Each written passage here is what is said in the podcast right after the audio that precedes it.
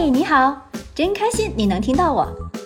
我们是一对爱自驾旅行的八零后夫妻，一个呢喜欢拍照，一个呢喜欢写文，一个痴迷开车自驾，一个永远愿意陪着他到处疯。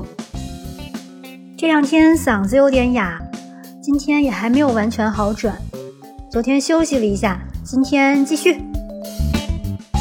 接下来说川藏线的七十二道拐和东达山。要拉山口了啊，四千六百五十八，再往前开十几公里吧，就是七十二道拐。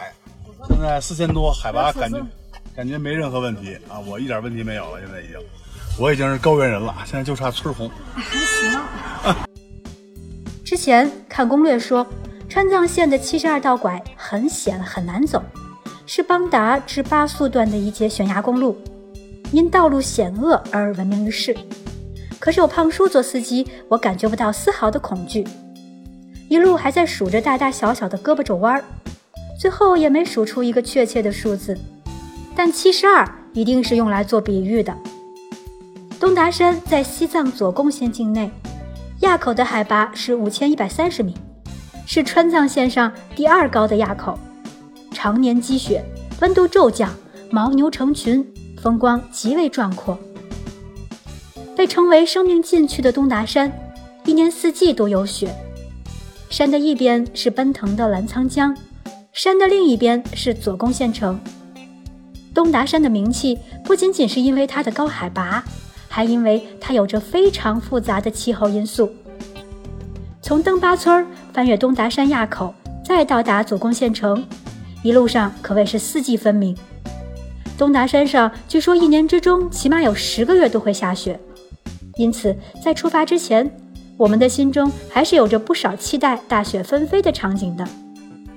因为空气极其稀薄，我都没有下车，只有胖叔和爸妈还真下车走了一趟。哎，我真是自叹不如呢。离开东达山，车子从八宿开到林芝的路上。当我看到怒江大桥的牌子的时候，还没有什么直观的感觉。但是车子开进了峡谷深处，我惊呆了。千沟万壑，亘古长存，只有人是渺小的，小到微不足道。更奇妙的是，当我们开到大峡谷之间的时候，两侧高耸的神山在阳光和云彩的照射下，呈现出五彩斑斓的颜色。不同层次的粉红给怒江披上了一层极其柔美的色彩。靠边停车，给这绝美的时刻来个定格。有图有真相。过了怒江，往然乌湖的方向开，这心里就是哇凉哇凉的了。虽然说雨有雨的意境，但是美景却在雨中黯然失色了。没有了蓝天的映衬，湖水就蒙上了一层灰灰的颜色。五年前来的时候就是如此，这次来依然小雨绵绵。他就是不愿意我们看到他灿烂的样子吗？但人也不能太贪心。我们是攒了多久的人品啊！已经在西藏的雨季时节给了我们那么多的好天气，有些地方还是可以再来第二次、第三次。从然乌到波密有一个漫水路段，越野车在这儿可以勇闯一往无前，但底盘低的小轿车就不服不行了，只能望而兴叹。胖叔在这儿玩上了瘾。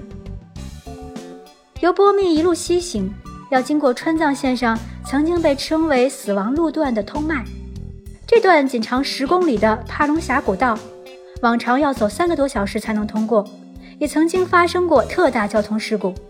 幸好现在这段路已经改造好了，现在的三幺八国道从通麦到排龙路段不再是天险了，四个隧道、一座大桥全线贯通，自驾骑行的车友们可以很放心的前进了。每年的三月底到四月初，如果你要去波密看桃花，就可以毫不犹豫地开着小轿车说走就走了。下一站林芝鲁朗，负氧离子多到撞得人脑门疼，